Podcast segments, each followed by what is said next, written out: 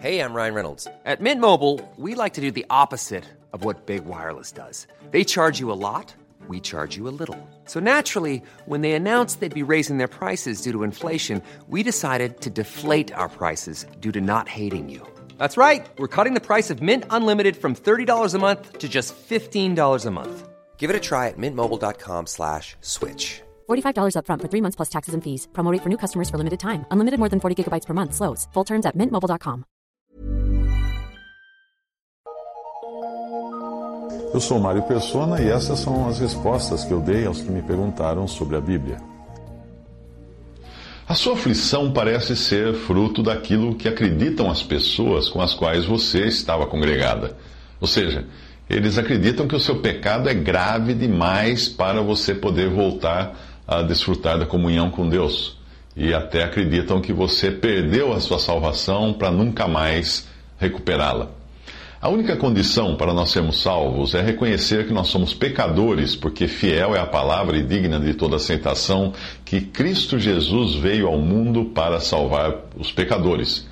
E se nós continuarmos o versículo, por pior que você se considere, saiba que Paulo era pior que você. Ele diz: Dos quais eu sou principal, dos quais pecadores eu sou principal. Ele entregou à morte muitos dos primeiros cristãos, ou até consentia com o apedrejamento de cristãos, como ele fez com o de Estevão. Você, você certamente já leu esta passagem em João 8, de 1 a 11, que diz: Jesus, entretanto, foi para o Monte das Oliveiras. De madrugada voltou novamente para o templo e todo o povo ia ter com ele. E assentados ensinava e os escribas e fariseus trouxeram à sua presença uma mulher, surpreendida em adultério. E fazendo-a ficar de pé no meio de todos, disseram a Jesus: Mestre, esta mulher foi apanhada em flagrante adultério, e na, lei do, e, e na lei nos mandou Moisés que tais mulheres sejam apedrejadas. Tu, pois, que dizes? Isto eles diziam, tentando para terem de que o acusar. Mas Jesus, inclinando-se, escrevia na terra com o dedo.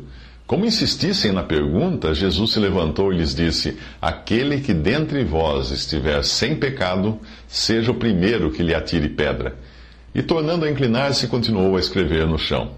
Mas, ouvindo eles esta resposta e, e acusados pela própria consciência, foram se retirando um por um, a começar pelos mais velhos até os últimos, ficando só Jesus e a mulher no meio, no, no meio deles. Erguendo-se Jesus e não vendo a ninguém mais, além da mulher, perguntou-lhe: Mulher, onde estão aqueles teus acusadores? Ninguém te condenou? Respondeu ela: Ninguém, Senhor. Então lhe disse Jesus: Nem eu tampouco te condeno. Vai e não peques mais. O curioso aqui é que os fariseus afirmam que aquela mulher havia sido surpreendida em adultério, flagrante adultério. O que significa que havia também um homem com ela. Cadê o homem? Seria ele um fariseu também que estava sendo poupado por seus amigos? Provavelmente. O fato é que a lei de Moisés mandava apedrejar os dois quando fossem pegos em flagrante adultério, mas apenas a mulher foi levada a Jesus. No final, todos eles se afastam porque suas consciências também eram culpadas. Apenas uma pessoa permanece na presença de Jesus, que é o único que poderia atirar a primeira pedra por ser sem pecado. Mas ele não faz isso. Ao contrário, Jesus não condena a mulher.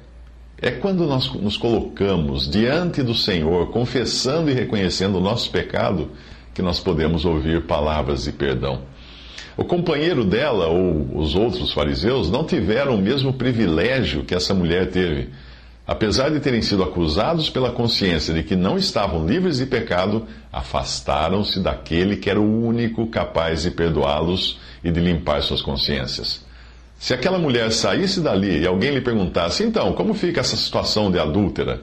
O que ela poderia dizer? Ah, eu não sei não, Jesus disse que não me condena, mas eu não tenho lá essa certeza. Ou será que ela diria, eu fui perdoada? Todos os nossos pecados foram julgados em Jesus lá na cruz e nenhum ficou para trás ou para ser resolvido depois. O sangue dele nos purifica de todos os nossos pecados. Obviamente, isso não é uma permissão para pecarmos. O Senhor diz à mulher: vai e não peques mais. Mas se nós pecarmos, nós temos sim um advogado diante do Pai intercedendo por nós. O perdão é garantido graças à obra na cruz, e não a nós mesmos ou a nossa fidelidade ou intensidade de arrependimento. Mesmo porque o verdadeiro arrependimento é o Espírito Santo que opera em nossos corações.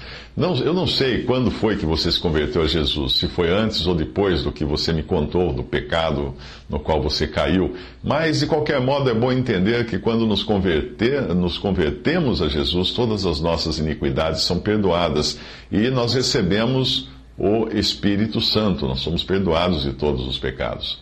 E o Espírito Santo vem habitar em nós.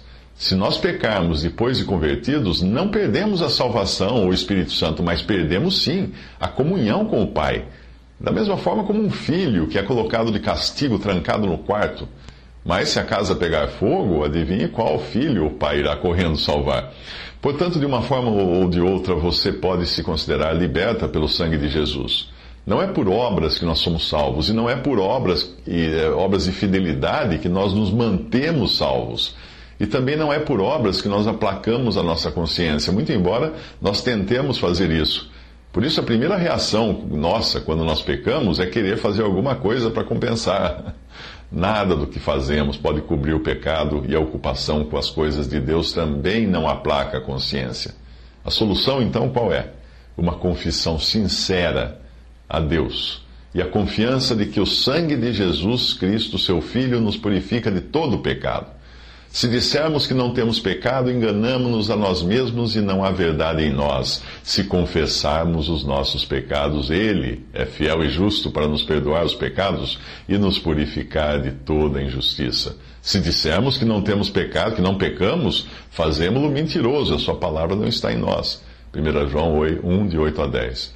O Salmo 103 pode trazer grande consolo a esse a esse respeito, no versículo, versículos 8 ao 14, diz assim: O Senhor é misericordioso e compassivo, longânimo e assaz benigno, não repreende perpetu, perpetuamente, nem conserva para sempre a sua ira. Não nos trata segundo os nossos pecados, nem nos retribui consoante as nossas iniquidades.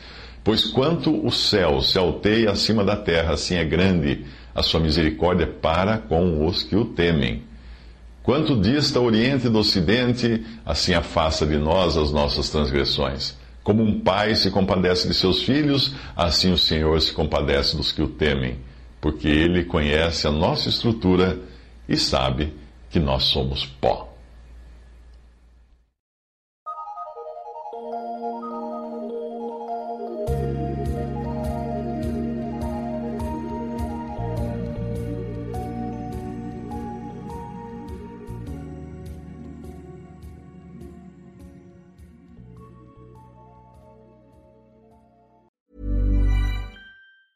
Planning for your next trip?